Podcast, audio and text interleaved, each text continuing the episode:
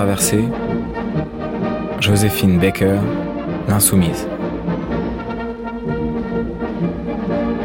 Par Mathieu Palin, Thomas Duterre et Julien Oex.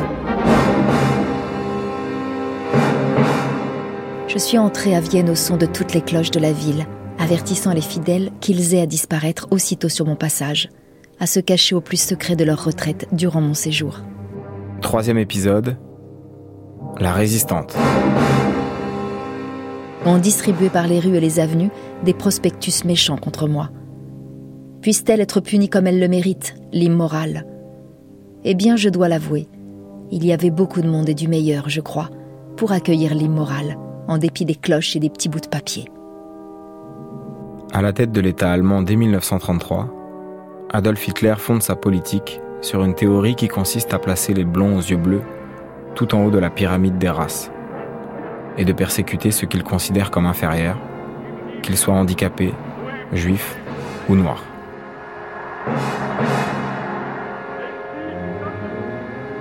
Non, mademoiselle, vous ne danserez pas à Munich. Mais Munich, mademoiselle, est une ville qui se respecte. Je n'ai donc pas dansé à Munich. La police ne l'a pas voulu. Munich, il est vrai, est une ville jalouse, la plus vieille et la plus faussement belle d'Allemagne, fière de ses copies à la grecque, de son armée d'églises, de ses énormes places, de ses avenues d'une largeur maxima, fière de ce monument unique, Dutch's Museum, où toutes les inventions de l'homme, depuis le premier homme, sont exposés au long de 15 km de galeries parfaitement éclairées.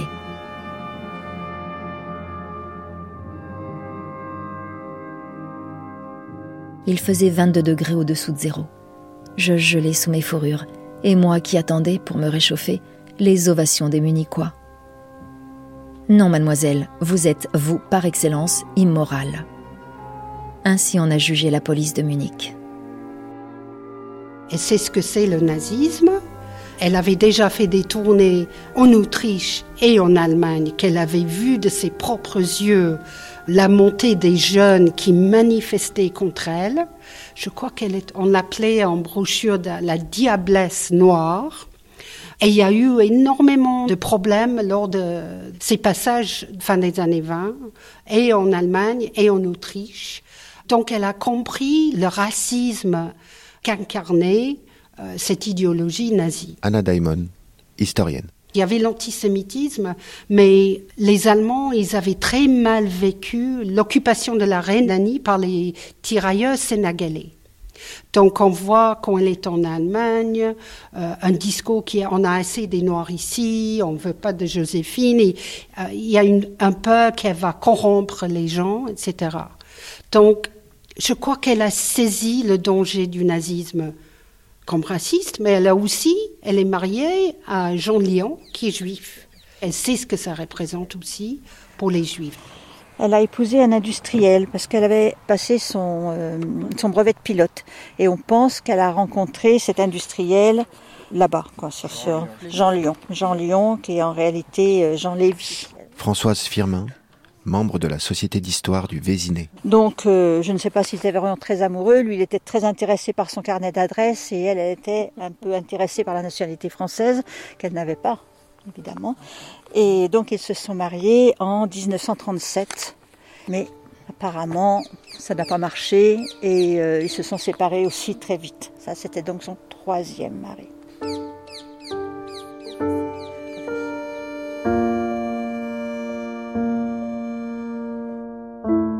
Et la guerre a éclaté. Comme tout a changé depuis lors. Les joies qui ont survécu ont changé de ton. Le plaisir n'est plus le même. Il est moins franc. Inquiet, dirait-on. Il a quelque chose de forcé. Les boîtes de nuit parfois sont devenues des paniers de crabes. Mais elles ont gagné en éclat, je crois, en diversité, en art. On ne dit pas un cabaret. Le mot a rétréci au lavage des événements. On dit un club, Va pour le club. On vient entendre Joséphine au club des Champs-Élysées, avenue Montaigne. Le club 48, le club 49, le club chic. Vous descendez quelques marches. On passe entre des colonnes. Je suis clouée par les projecteurs contre une colonne qui me fait froid dans le dos. Je chante pour moi. C'est à minuit que tout paraît surnaturel.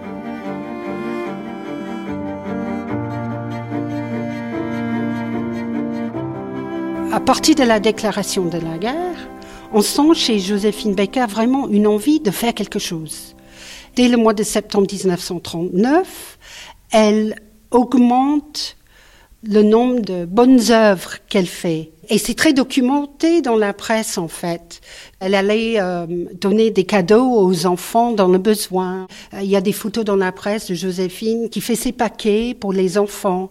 Elle est devenue la marraine de beaucoup de soldats. Je crois qu'il y avait 1200 soldats et, eux ils écrivaient, elle, elle, répondait pour essayer de remonter la morale. Quand on voulait la faire participer à quelque chose, on demandait à Joséphine.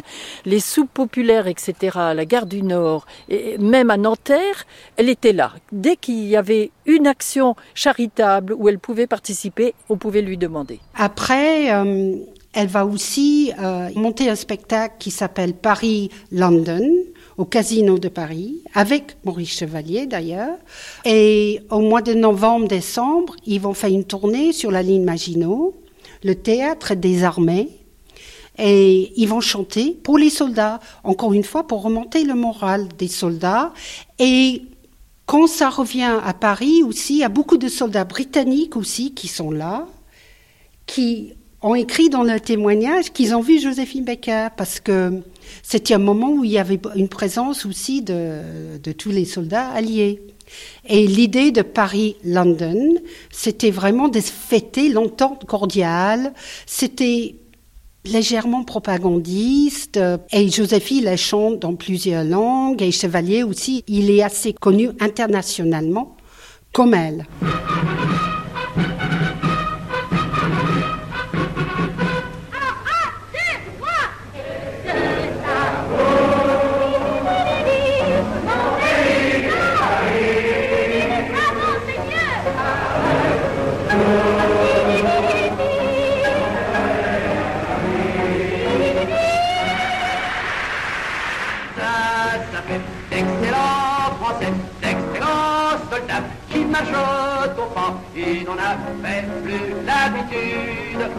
C'est comme la bicyclette, ça s'oublie pas. Début 1940, elle va commencer à tourner un film, Fausse alerte.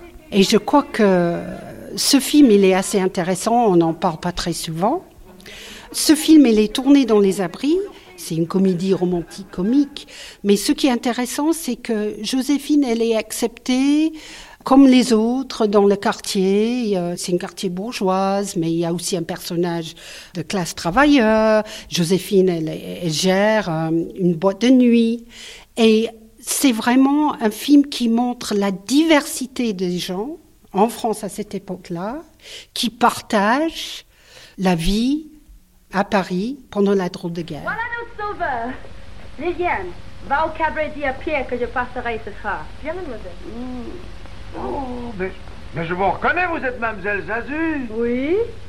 Eh ben, vous pouvez dire comment elle a fait baver, vous, alors. Pourquoi? Vous êtes travaillé sur mon dos pendant des jours et des jours.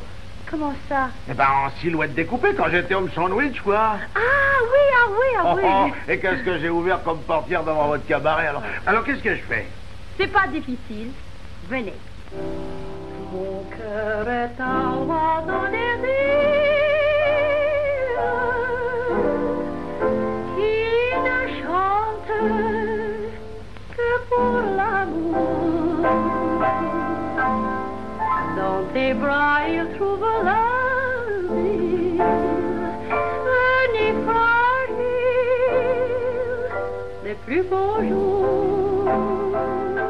Au début de la guerre, quand j'ai connu le capitaine Apté, il s'appelait capitaine Fox. Je connais aussi toute sa famille, sa femme, ses enfants, et j'ai pour eux une grande affection. Il est donc venu sur la pointe des pieds, au Beauchêne, ma maison du Vésiné, plus tard occupée par les Allemands qui la rendirent sabotée. Les Américains, les Français, qui l'occupèrent ensuite, n'ont pas beaucoup arrangé les dégâts. Je ne demandais qu'une chose, la moindre, servir le pays à l'égard duquel j'aurai toujours une dette de reconnaissance, même si je dois lui sacrifier ma vie. La France m'a fait ce que je suis, en marge de tous les préjugés.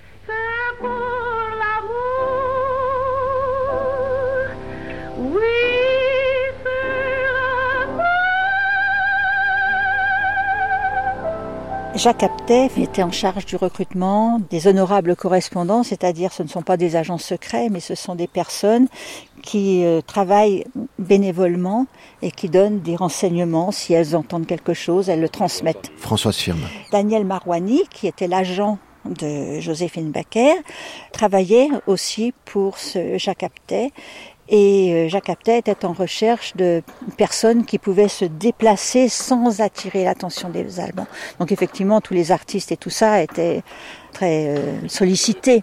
Et donc il lui a dit, bah, il faudrait que tu viennes voir Joséphine. Donc un dimanche, il est arrivé ici accompagné de, Daniel Marouani. Ils sont arrivés à la grille, sont rentrés.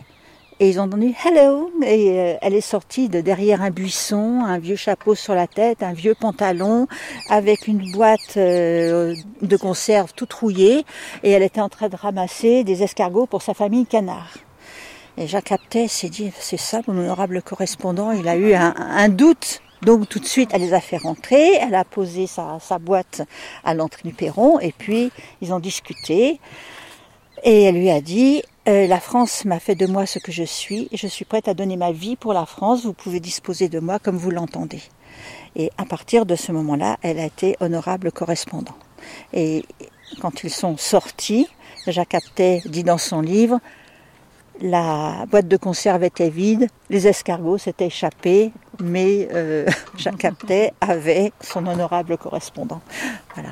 Cinq, six semaines après, ils lui ont donné une mission et pour voir un peu comment elle se comportait et euh, était très enthousiaste, alors très, nature, très, emballée et tout ça. Et donc ils lui ont dit, faut un peu se calmer, faut être un peu plus discrète. J'avais demandé à Joséphine de profiter de ses relations à l'ambassade d'Italie pour entrer en rapport avec un attaché qui nous intéressait particulièrement. Six jours s'étaient écoulés depuis notre première rencontre, et j'étais de nouveau en mesure de revoir mon honorable correspondante. Cette deuxième entrevue fut fort différente de la première. L'artiste me rendit compte d'une conversation intéressante qu'elle avait eue avec un attaché italien. Je la complimentais, l'encourageais à continuer, et lui fixai un rendez-vous le surlendemain dans Paris. Elle arriva au volant de sa voiture dans un état de nervosité invraisemblable. Les renseignements qu'elle avait à me communiquer étaient importants et nombreux. Elle me les sortit en trombe, et peu habituée à sa manière de parler, j'eus du mal à canaliser son débit. Elle en devint si nerveuse qu'elle se mit à taper sur sa direction, tout en négligeant de regarder la route. Je commençais à me demander sérieusement si j'arriverais à lui donner la formation très spéciale, faite de pondération, qui conditionne le succès dans notre genre de travail. Euh, Mademoiselle Joséphine Becker, voulez-vous prendre la section de l'IPSA, les infirmières secouristes de l'air? Vous n'avez rien d'autre qui soit un peu, un, un peu plus attrayant? N'oubliez pas que j'ai mon brevet de pilote d'avion. Allons, prenez donc cette section, on verra ça plus tard. Entre son théâtre, car elle jouait au casino, et son travail au renseignement qui la passionnait par-dessus tout, mademoiselle Baker avait des journées bien remplies. Ses progrès dans la spécialité que je lui enseignais avaient été constants, et elle les avait réalisés si rapidement que je ne tardais pas d'entrevoir les exceptionnelles qualités dont elle disposait et qui allaient marquer le succès de sa carrière dans le renseignement.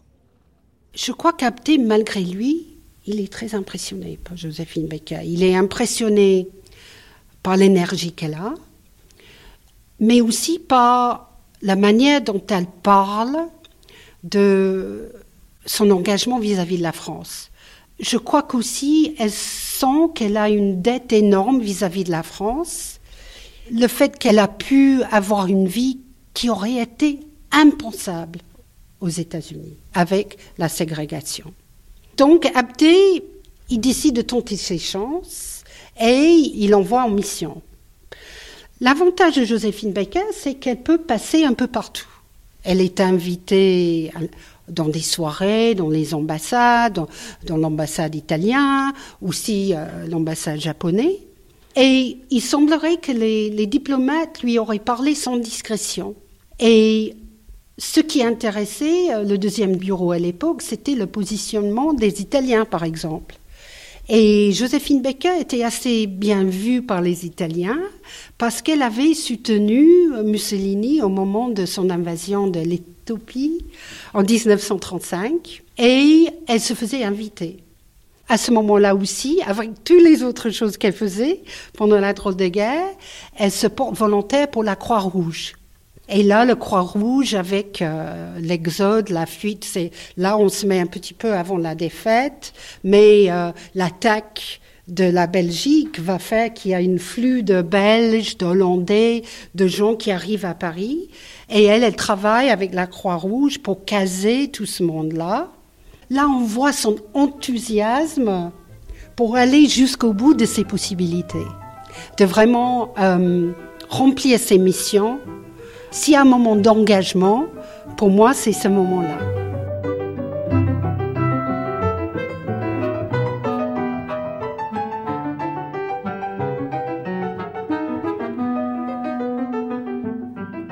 Et ils ont frappé, malgré leurs paroles, malgré l'opinion du monde, le 1er septembre 1939, ils ont attaqué la Pologne. La Belgique, le dimanche 10 mai 1940, quelques jours après, tout était fini. Et la voie étant libre, la ligne Maginot débordée, la puissance allemande a frappé vers le centre de la France. L'Allemagne, mieux préparée et mieux armée, remporte la bataille en quelques semaines. Après la débâcle, le maréchal Pétain, héros de Verdun devenu chef d'état-major des armées, signe à 84 ans l'armistice avec Hitler. Français, à l'appel de Monsieur le Président de la République, Les drapeaux à croix gammée flottent dans le ciel de Paris. j'assume à partir d'aujourd'hui la direction du gouvernement de la France. Je fais à la France le don de ma personne pour atténuer son malheur. C'est-à-dire que Joséphine Baker, euh, au moment de la défaite de la France, comme les trois quarts des Parisiens à l'époque, elle va quitter Paris. Elle ferme sa maison, elle a une superbe maison au, la- les Beauchesnes, et elle part en voiture. Il semblerait qu'elle aurait pris avec elle un couple de réfugiés belges. Et elle va au château des Milandes, en Dordogne, qu'elle avait déjà commencé à louer déjà euh, depuis avant la guerre. Et elle va se réfugier là.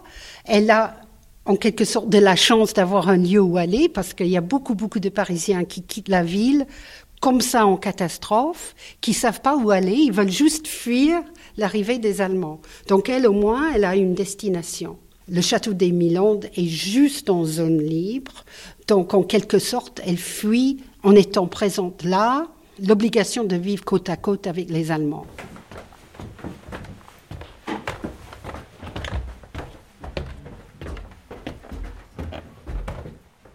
Joséphine a entendu parler du château des Milandes lors d'un voyage sur le paquebot Normandie, entre New York et Paris. C'est un château comme ceux des contes pour enfants, avec une haute tour carrée qu'on voit de loin, des murs de grosses pierres, des gargouilles et des tourelles comme des donjons.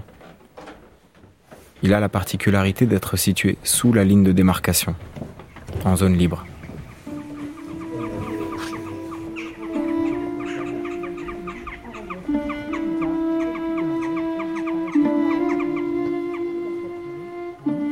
Printemps 1940, Paris se vide de ses habitants. La peur, notamment la peur panique des gaz asphyxiants, remplit les trains et les bords de route. Le petit monde de la culture ne fait pas exception. Gaston Gallimard se réfugie au Mont-Saint-Michel. Picasso et Dora Maar s'installent à Royan. Simone de Beauvoir se cache près d'Angers. Sacha Guitry est à Dax, plus au sud. Quant à Paul Derval, le patron des Folies Bergères, il est à Biarritz, avec Miss Tinguette.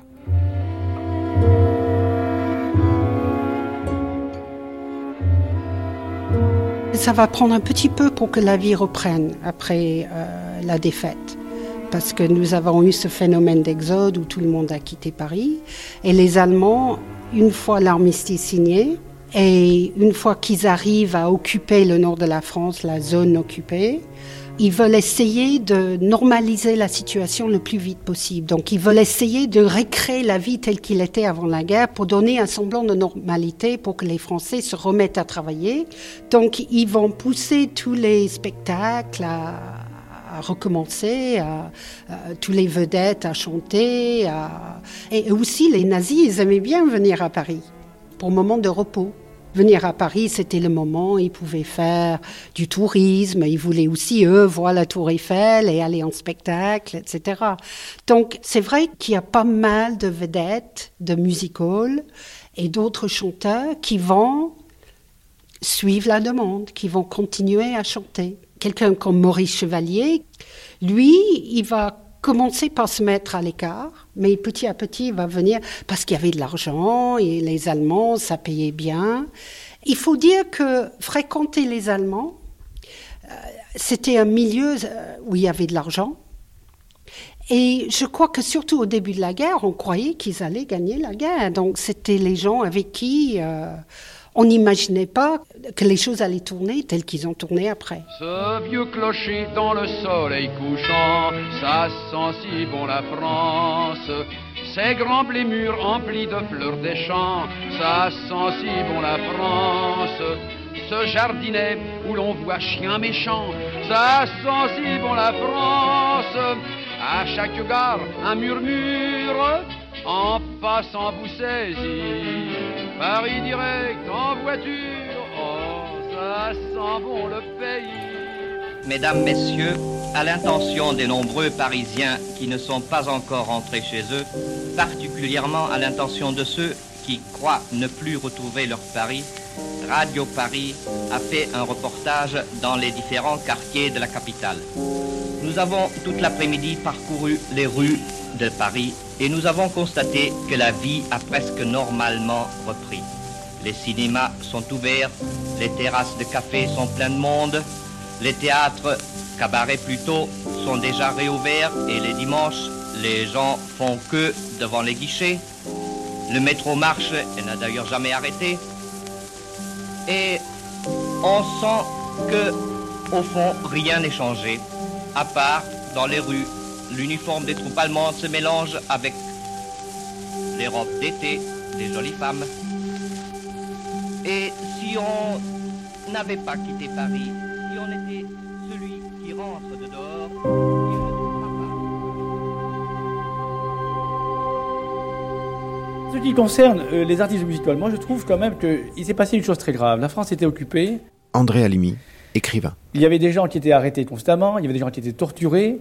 Et puis, dans certains cabarets, dans certains music-halls, il y avait de, grandes chanteuses, parce que moi j'ai beaucoup d'estime pour Madame Piaf, par exemple. On m'a raconté que Madame Piaf chantait applaudie par des officiers allemands, les mêmes officiers allemands qui torturaient, les mêmes officiers allemands qui envoyaient les gens dans des camps. Alors comment un chanteur, un artiste, peut-il ne pas souffrir quand il sait qu'il chante pour des gens qui sont ses pires ennemis? Et là, c'est le scandale tout de même. Nous étions les complices de gens qui nous tuaient, des gens qui envoyaient dans des camps des communistes, des juifs, des résistants, des gaullistes, toutes sortes des, gitans, que sais-je, et nous applaudissions parce qu'ils étaient là, parce qu'ils payaient leur place. Alors nous étions des gens abominables.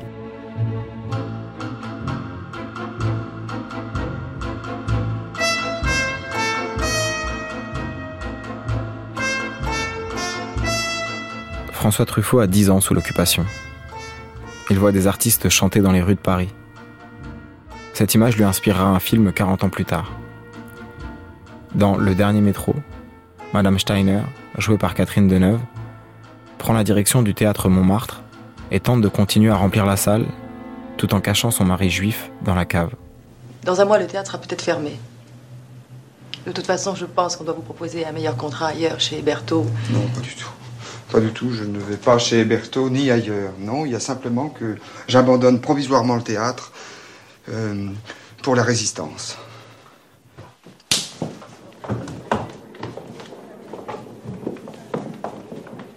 Ces deux types, vous les connaissez? Des gens de la défense passive. Non, non, ce sont des gens de la Gestapo, j'en suis sûr. Je reconnais l'un d'eux. La Gestapo? Oui, oui. Si je vous demande de m'aider, vous le ferez Oui. Mais il ne faudra pas poser de questions. Oui.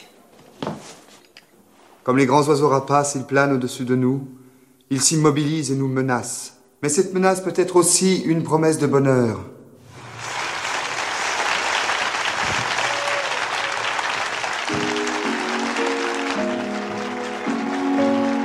Ce soir, pas de rideau, pas de rappel. Hein.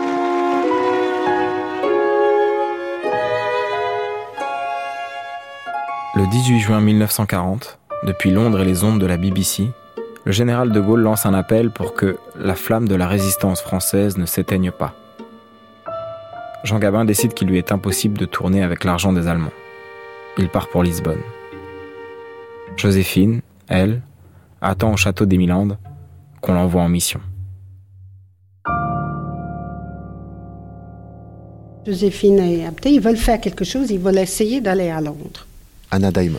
Après, Abté va prendre contact avec colonel Payol, qui est son supérieur, et il semblerait qu'ils sont allés à Vichy pour le trouver. Alors, ça paraît un peu perplexant, dans le sens où aller jusqu'à Vichy au moment où on essaye de fuir, euh, ça paraît un peu bizarre, mais en même temps, au début, les Français ne savaient pas ce que ça allait être Vichy. Et que Payol soit à Vichy au départ, c'est pas surprenant. Les services secrets, ils travaillaient pour Vichy au départ. Et au moment où Apté et Joséphine vont aller rencontrer Payol, Apté présente Joséphine à Payol, et lui aussi, il est un peu sceptique au début. Quand Apté, il dit, ben, une vedette de, de musical? Est-ce que c'est vraiment un personnage auquel on peut avoir confiance? Est-ce que et lui aussi, en la rencontrant, il paraît qu'il va être convaincu.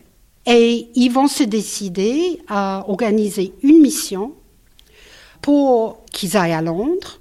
Payol va organiser euh, des visas et il va organiser aussi euh, des nouveaux papiers pour Jacques Apté sous le nom de Jack Hébert, parce que le problème pour lui, c'était les jeunes hommes, ils n'avaient pas le droit de quitter le territoire, et que lui, il allait passer comme secrétaire de Joséphine Becker, qui partait à Lisbonne en vue de faire euh, une tournée de spectacles au Portugal et par la suite en Amérique du Sud. Donc, finalement, l'importance de Joséphine Becker pour Abté va être qu'elle sert de couverture pour lui d'aller faire un travail. L'idée étant qu'ils allaient aller jusqu'à Lisbonne pour prendre contact avec les Anglais. Leur idée, c'est d'aller rejoindre De Gaulle.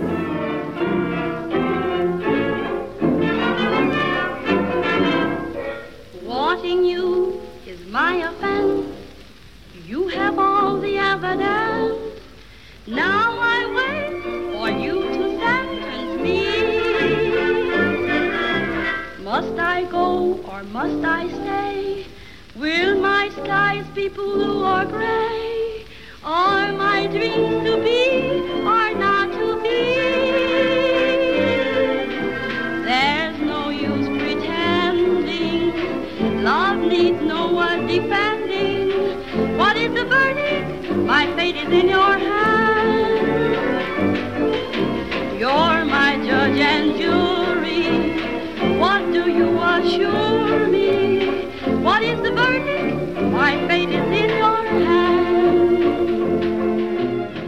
Dans mon passeport, il était marqué maître de ballet de Joséphine Baker. Jacques Apté. C'était une bonne couverture pour l'officier qui l'a dirigé. C'était une, une sauvegarde formidable parce que personne ne s'occupait de moi, mais d'elle. Je l'ai emmenée une fois, Joséphine, au Portugal. Et là, je lui ai fait écrire sur ses notes tous les renseignements que je voulais fournir aux Anglais.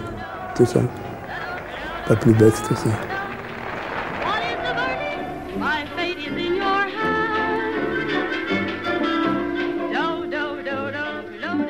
Vont partir euh, au mois de novembre 1940. Joséphine, elle, elle va voyager en tant que Joséphine avec toutes ses fourrures. Ils vont prendre le train jusqu'à Pau pour traverser la frontière, pour arriver jusqu'en Espagne et aller de l'Espagne jusqu'à Lisbonne. Et c'est vraiment une première mission. Et ça va être le test de savoir si vraiment elle peut passer, est-ce que sa célébrité va vraiment lui aider à, faire ces passages très importants? Et ça va marcher comme une lettre à la poste. Ils arrivent à la frontière et c'est la panique à bord. Là, Joséphine Baker qui arrive c'est la foule qui veut la voir, qui veut son autographe. Il paraît qu'il y a le chef de gare qui va aller chercher sa femme. Il y a Joséphine Baker qui est là. Et dans tout ce brouillard, il y a Apté qui peut passer tout à fait inaperçu.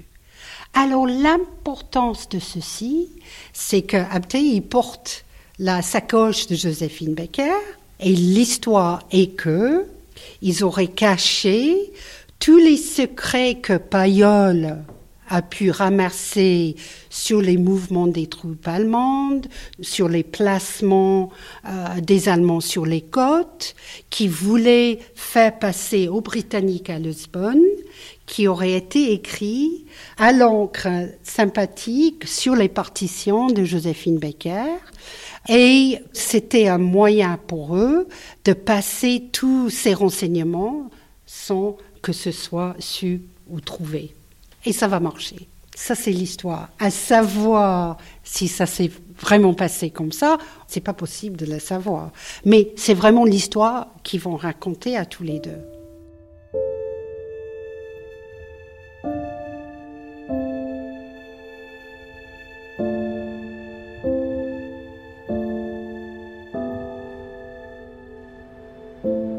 Joséphine Baker était une couverture. Donc en fait, effectivement, elle passait les renseignements, mais pour protéger la couverture, pour protéger aussi la source, pour euh, protéger donc euh, celui qu'elle couvrait, il y a un cloisonnement de l'information. Donc c'est vrai qu'on a très peu d'éléments sur ce qu'elle faisait passer, à qui elle le faisait passer, tout simplement parce qu'elle-même n'était pas toujours au courant de l'information qu'elle transmettait. Marion Souté, conservatrice du patrimoine au service historique de la Défense. Ça, c'est pour assurer la sécurité finalement de la bonne transmission de l'information et de l'aboutissement final en fait. C'est pas un réseau identifié quand même le, ce qu'elle pouvait former avec Eja Capté. Donc euh, il y a quand même cette part de volatilité de l'information et des traces qu'elle a laissées euh, sur cette activité d'enseignement. Donc ils arrivent à passer la frontière et ils arrivent à aller à Madrid et puis par la suite, ils arrivent à Lisbonne. Lisbonne, à l'époque, il faut comprendre que c'est vraiment un lieu de tournure des espions. Il y a des Allemands, il y a des Anglais, il y a même peut-être quelques Américains, il y a tout le monde, tout le monde sait qui est qui. Abté, il est dans un hôtel assez modeste euh, et euh, Joséphine Becker joue sa vedette, elle est très bien reçue et puis ça se passe très bien. Ils attendent, ils ont une réponse qui vient de Londres. Et la réponse est que non, non, il ne faut pas quitter Lisbonne, il faut rester à Lisbonne, parce que vous êtes plus utile en faisant un service de renseignement qui relie la France avec Lisbonne pour les renseignements, éventuellement avec euh, l'Afrique du Nord. Ils ont décidé qu'ils étaient plus utiles sur place. Donc Abdé y reste un certain temps, mais Joséphine Becker, elle va rentrer assez vite et on lui dit d'attendre des ordres sur Marseille.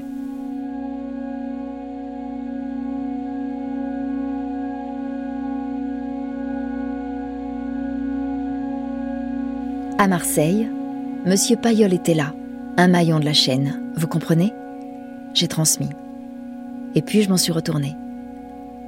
Je n'avais plus d'argent. On ne se fait pas payer quand on travaille pour la France, n'est-ce pas? Je m'étais juré aussi de ne pas chanter en France tant qu'il y aurait un Allemand. Mais comment faire? Je ne savais pas. Monsieur Payol est intervenu. Reprenez votre activité artistique, c'est nécessaire.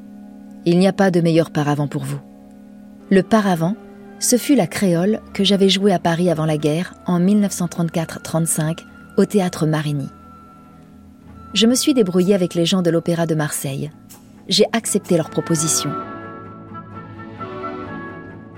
En dix jours, j'ai monté la comédie d'Offenbach, répété le rôle que j'avais oublié depuis six ans. Et vite, vite, j'ai fait répéter tous les rôles avec moi. Pendant ce temps, on affichait dans la ville Joséphine Baker dans La Créole d'Offenbach le 24 décembre 1940 avec la troupe du théâtre municipal et je chante Souviens-toi de la Jamaïque.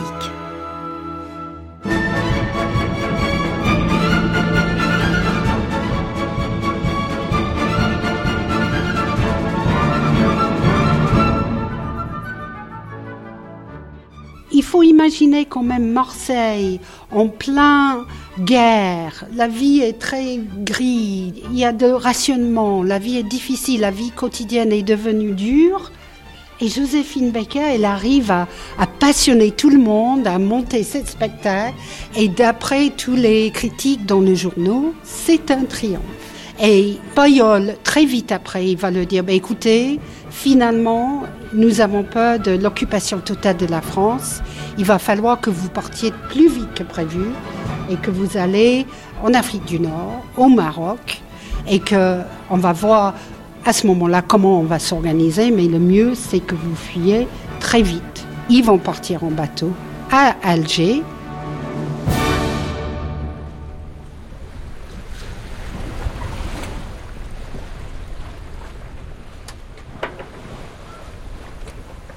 On compte sur nous en Afrique. Maintenant, je ne suis plus un agent bénévole, mais un militaire titularisé avec effet rétroactif, à dater du mois de novembre, sans grade et sans solde. Je n'en veux pas. Deuxième classe. Et en avant. Les galons, il faut les mériter. Je m'en souviendrai de la traversée Marseille-Alger sur le gouverneur général Guédon. Pauvres bêtes. Elles ignoraient ce que c'est qu'une tempête.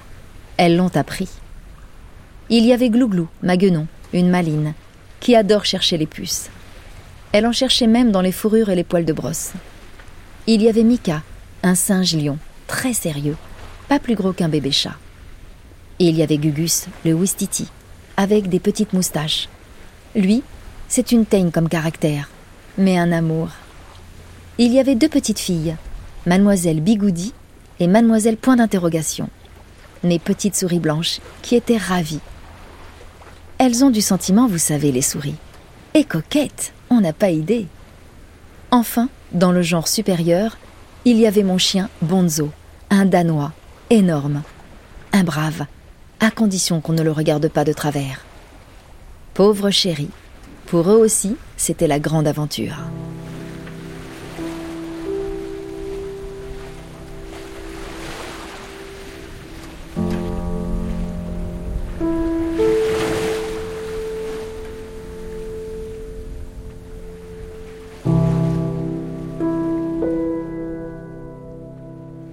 Cette période-là, elle va faire quand même des spectacles, elle va chanter, mais c'est une période où elle va aller beaucoup en Espagne, elle va aller au Portugal, et elle va pouvoir, à cette époque-là, passer dans les ambassades, comme elle faisait auparavant, écouter, et apparemment, elle serait allée euh, dans les toilettes pour écrire tout ce qu'elle entendait, cacher, elle tout sur sa personne.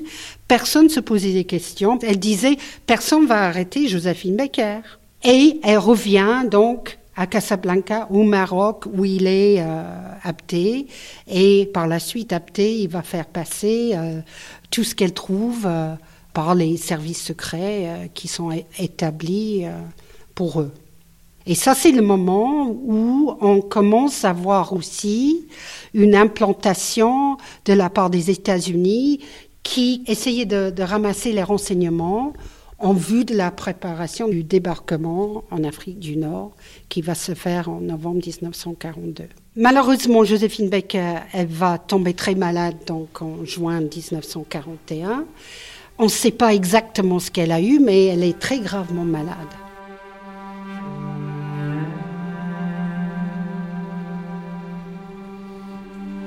Ce fut si bête mon histoire. Mais quand on doit vous ouvrir le ventre 36 fois, pourquoi ne vous mettons pas une fermeture éclair? On tire, on regarde, on referme. Il n'y aurait plus à couper tout le temps pour voir ce qui ne va pas. Durant ces années, j'ai connu trop souvent le bistouri, les cliniques, les nuits blanches, la fièvre. J'entendais le muezzin chaque fois qu'il appelait à la prière. Les musulmans, pour moi, ce sont des hommes plus près de Dieu. On a prié pour moi. J'ai survécu.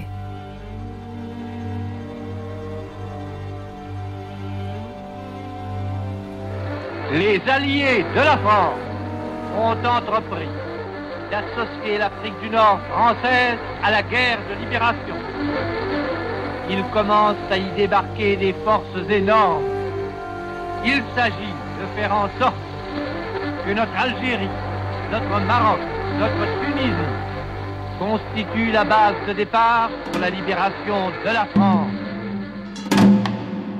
En novembre 1942, elle est encore assez malade, mais à partir de décembre, on commence à voir qu'elle se lève et même en étant très maigre, on sentait qu'elle sortait d'une longue maladie. Elle va commencer à faire des spectacles pour fêter l'arrivée des Américains pour les troupes américaines. Elle va voir des grands euh, colonels américains euh, qui ont géré euh, ce débarquement de l'Afrique du Nord et elle va chanter, elle va faire les événements.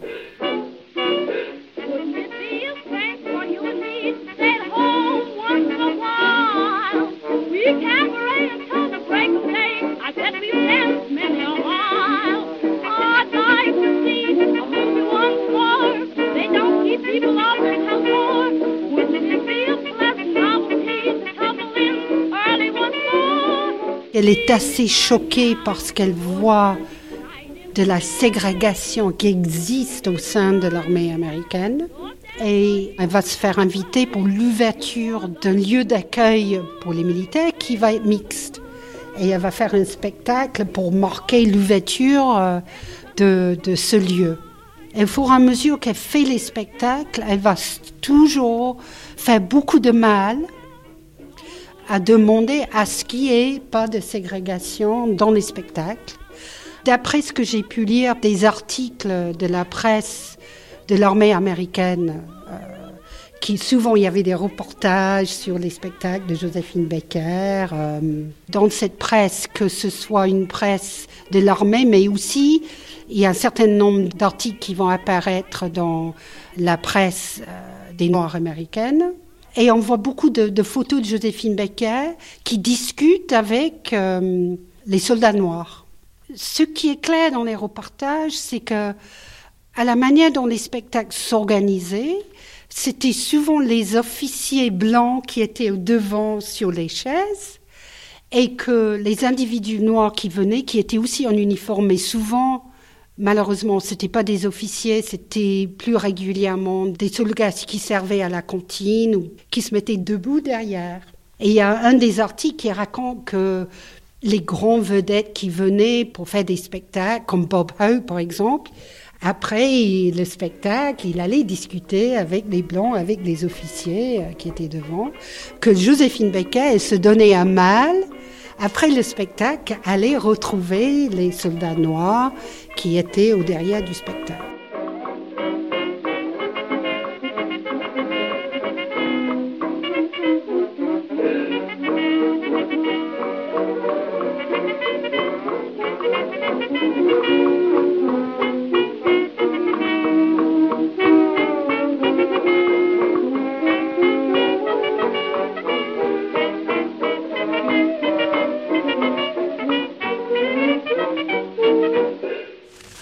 De nouvelles chansons Beaucoup, mais pour les soldats et la représentation de bienfaisance. Comment réagissait votre public? Les chansons font toujours rêver, mais surtout lorsqu'on était question de Paris ou de la France. Il était le plus ému. Oui, vous étiez unis dans une même pensée. C'est que nous suivions ce grand homme de tête, de taille et de cœur. Le général de Gaulle Oui. Je sens que vous voulez me parler du général de Gaulle. Du monde entier, des hommes de toutes les couleurs sont venus vers lui. Il est un immense d'air. On court aveuglement vers lui. C'est plus fort que soi. Il sait ce qu'il veut, il le veut bien pour relever la France. À sa suite, on est fier d'être français.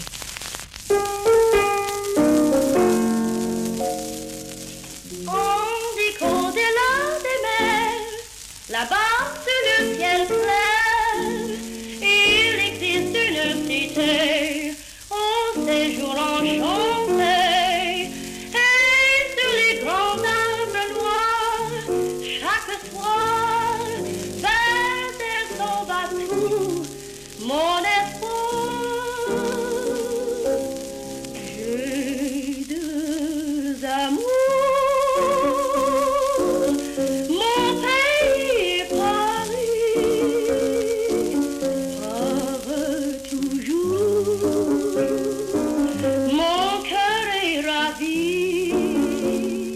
1943, Joséphine, à peine remise sur pied, se lance dans une grande tournée dont les bénéfices sont reversés à la résistance. Elle part pour Tunis, Tripoli, Tobrouk, Tel Aviv, Haïfa, Jérusalem, Beyrouth, Damas et le Caire.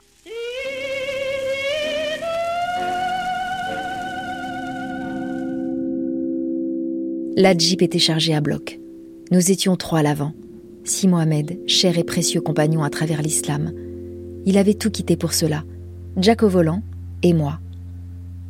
Deux grosses malles et des valises à l'arrière. Notre caporal conducteur par-dessus. Nous avions chacun un bonnet de police, un blouson, un short kaki. Quatre soldats à l'aventure. Plus de 16 000 kilomètres à parcourir dans cet équipage. Nous sommes passés par Casablanca, Rabat, Fès, Oujda, Tlemcen. Trois nuits, trois jours pour Alger. Il faisait une chaleur accablante. Nous étions cuits, serrés comme des figues sèches. On mourait de soif. On roulait tout poudré dans la poussière des convois. Mais à Alger, nous eûmes notre récompense. Le général de Gaulle reçut notre ami Si Mohamed avec la courtoisie due à ses titres. Au Grand Théâtre, à la fin de la représentation, le général me fit remettre par son officier d'ordonnance une petite croix de Lorraine en or. Là, à ce moment-là, pendant ces spectacles, elle parle beaucoup de la France libre. Elle parle aussi, euh, au fur et à mesure, dans 1944, qu'elle continue à faire ce travail-là. Elle va commencer à improviser des scènes euh, de spectacle, mais elle a toujours cette idée de, de faire parler de la France libre et le travail de la résistance française. Et on rencontre De Gaulle courant 1943 à Alger, elle fait un spectacle, et pendant l'entracte, il va venir la voir avec sa femme, et il va lui offrir un petit euh, croix de Lorraine en or, qui est un moment très important pour elle.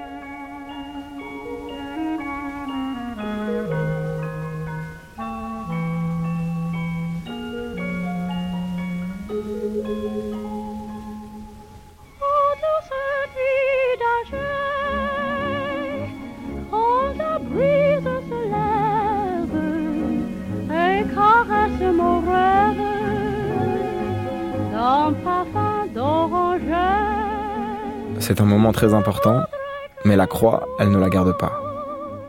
Dès le lendemain, elle la vend aux enchères, 350 000 francs, qu'elle reverse immédiatement à l'effort de guerre. Quelques mois plus tard, alors qu'elle part donner un spectacle en Corse, libérée depuis une semaine, elle grimpe dans un petit avion à hélice. Par le hublot, elle voit la Méditerranée sous ses pieds. Quand les deux moteurs lâchent. Il y a vraiment un engagement physique dès lors qu'elle s'engage euh, dans l'armée de l'air. Marion Souté. On a le journal de marche et d'opération.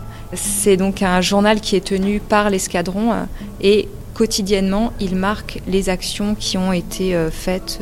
Et pour la date de mémoire qui doit être du 6 juin 44, on a l'illustration et la description de ce qui est arrivé euh, à l'avion donc euh, dans lequel se trouvait euh, Joséphine Baker, qui a dû subir un amérissage forcé donc au large, ça doit être au large d'Ajaccio. L'avion tanguait. Il tanguait de plus en plus. Et devant nous, c'est la Corse, c'est-à-dire une montagne, un mur qui monte, énorme, droit. Quand nous vîmes la muraille de granit arriver sur nous, elle fonçait à toute vitesse, nous avons fermé les yeux. Nous étions à moins de 100 ou 200 mètres au-dessus de l'eau, en plein milieu d'une vaste baie. On tombe, on tombe. Et un coup soudain, un éclatement d'eau, de l'eau comme du lait. Une immense gerbe d'eau. Sur la plage, des hommes en noir, tout nus, des tirailleurs prenaient leur bain. C'est eux qui nous ont sauvés. Ils nageaient comme des marsouins.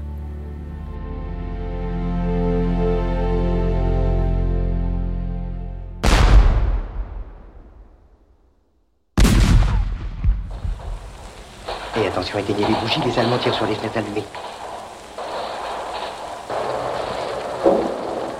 Écoutez, écoutez, ce sont des cloches. Des cloches Mais oui, mais oui, c'est le bourdon de Notre-Dame. C'est le bourdon de Notre-Dame, c'est le bourdon de Notre-Dame. Mais, mais alors Ah, mais oui. Alors si les cloches sonnent, si les cloches sonnent, c'est que les Alliés sont entrés dans Paris. Attention, ça tire. hein. Il y a encore des Allemands ici. L'épuration est à l'œuvre dès le premier jour de la libération. Plusieurs milliers de femmes sont tondues, et exposés dans les rues pour avoir couché avec l'ennemi. D'autres ont droit à un procès. Au même moment, Joséphine continue de chanter. Elle poursuit sa tournée des villes libérées.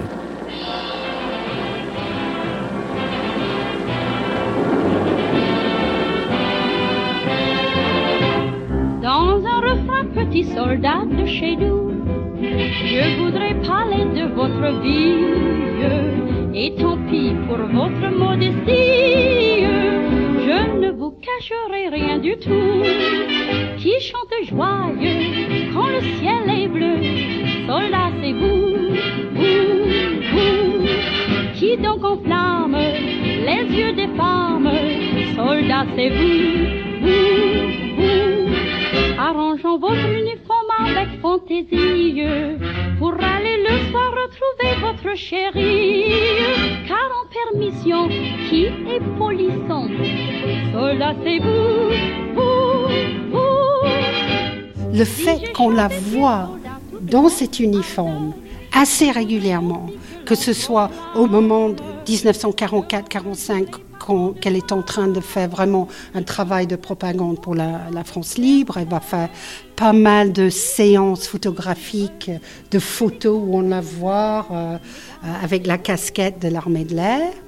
On va la voir aussi euh, au moment de la sortie du livre euh, d'Apté. Euh, on la voit en uniforme, où c'est le moment où le public français va vraiment découvrir euh, beaucoup des choses qu'elle avait faites, parce que c'est vrai, parce que c'était un secret, ils ne savaient pas forcément tout ce qu'elle avait fait. Et en 1944, après la libération de la France, il y a toute une série d'articles de, presse qui vont sortir, où euh, Joséphine Becker va faire des entretiens avec des journalistes, et elle va dire, je n'étais qu'un simple soldat. J'ai fait mon travail de soldat. Et il va le dire, il va le redire aux journalistes pour nous faire comprendre que être un soldat, porter un uniforme, était vraiment très important pour elle. Et l'intérêt pour moi euh, dans cela, c'est que le public français va trouver une Joséphine Becker qui n'est pas du tout la Joséphine Becker qu'ils ont connue avant la guerre. La Joséphine Becker, qui était une danseuse dans les années 20, qui portait très peu de vêtements. La Joséphine Becker, qui a été une vedette de musical. Maintenant, on va trouver une Joséphine Becker qui est très posée, qui est complètement couverte d'une uniforme. Et vraiment, elle utilise cet uniforme pour devenir euh, le personnage qu'elle est à ce moment-là. Alors à Vincennes, on détient euh, trois dossiers qui portent le nom de Joséphine Baker. Marion Souté. Le dossier qui sera le plus fourni en la matière, ce sera son dossier de carrière, puisqu'il y a toute une partie qui est consacrée aux demandes de décoration, donc euh, dès l'issue de la guerre, euh, qui sont demandées en sa faveur. Alors, ce dossier donc est constitué en grande partie des décrets, des projets de décrets, euh, mais également donc de lettres de personnages importants euh, au sein de l'état-major et de camarades féminines engagées avec elle euh, au sein de l'armée de l'air, euh, plaidant donc en sa faveur pour qu'elle ait euh, les décorations demandées, notamment la, la Légion d'honneur. Au départ, il y a peut-être une certaine réticence vis-à-vis de son cas, peut-être que tout le travail de renseignement n'est pas connu des gens qui regardent son cas pour la première fois. Il fallait avoir une appartenance, euh, être reconnu comme étant dans un corps et aussi dans les faits de résistance. Comme on n'a pas pu l'affilier à un réseau, et c'est vrai que l'idée d'une femme qui va euh, verser le sang, euh, qui va combattre, tuer l'ennemi, tout ça, ça n'allait pas de soi hein, non plus encore à l'époque. Hein. Donc il y, a, y, a, y a beaucoup d'aspects qui ont joué pour le retard et l'obtention, finalement, cette obtention mixte à la fin de la Légion d'honneur à, à, titre civil avec la Croix de guerre. Hier, en Dordogne, une résistante était à l'honneur, une résistante célèbre. Dans le, son château des Milandes, vous avez deviné de qui je veux parler, de Joséphine Baker, qui a reçu la Légion d'honneur. Et pour recevoir cette Légion d'honneur, elle avait remis son uniforme. Vous avez mis quoi, vous votre savez uniforme de lieutenant de l'armée de l'air et oui. vous portez deux décorations. La décoration de la France libre et, et puis... Closette de la résistance. La première, vous l'avez eue dans quelles circonstances? La même c'est-à-dire la guerre. La guerre. C'est en faisant mon devoir, comme tous les Français. C'est aujourd'hui au Milan où nous avons commencé la résistance. Et c'est ici aujourd'hui que j'ai cette grand honneur d'être décoré officiellement par le général Vanna, mon, mon chef appelé général de Gaulle pendant la guerre.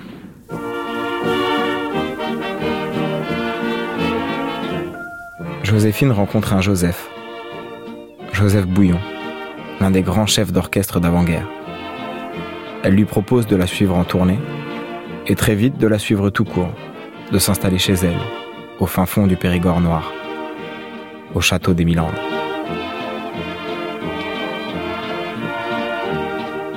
Alors, euh, comment ça va jouer Et la musique?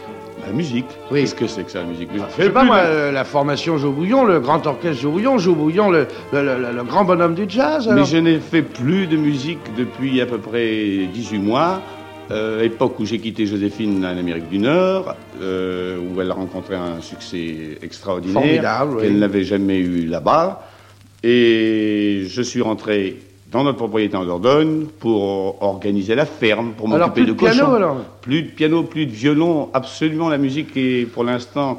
Je viens euh, de vivre deux jours de tournée avec Joséphine à Monte-Carlo, où il y a Ouais. eu un très très gros succès.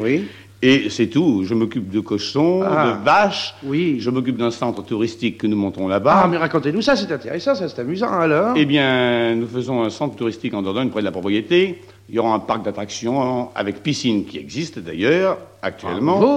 Euh, des tennis, des terrains de boules, un golf miniature, un splendide euh, théâtre. Je dis splendide parce que c'est un théâtre euh, qui est copié un tout petit peu sur une scène que j'ai vue à la Havane.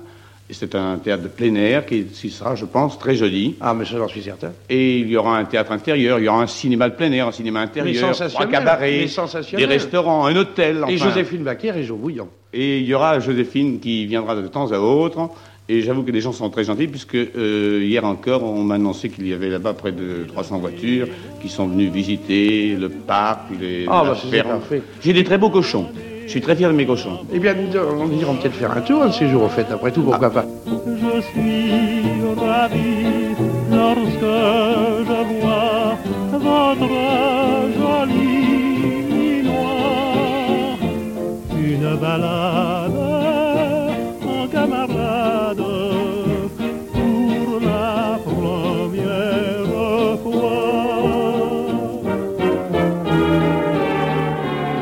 C'était la grande traversée de Joséphine Baker, l'insoumise. Troisième épisode, la résistante.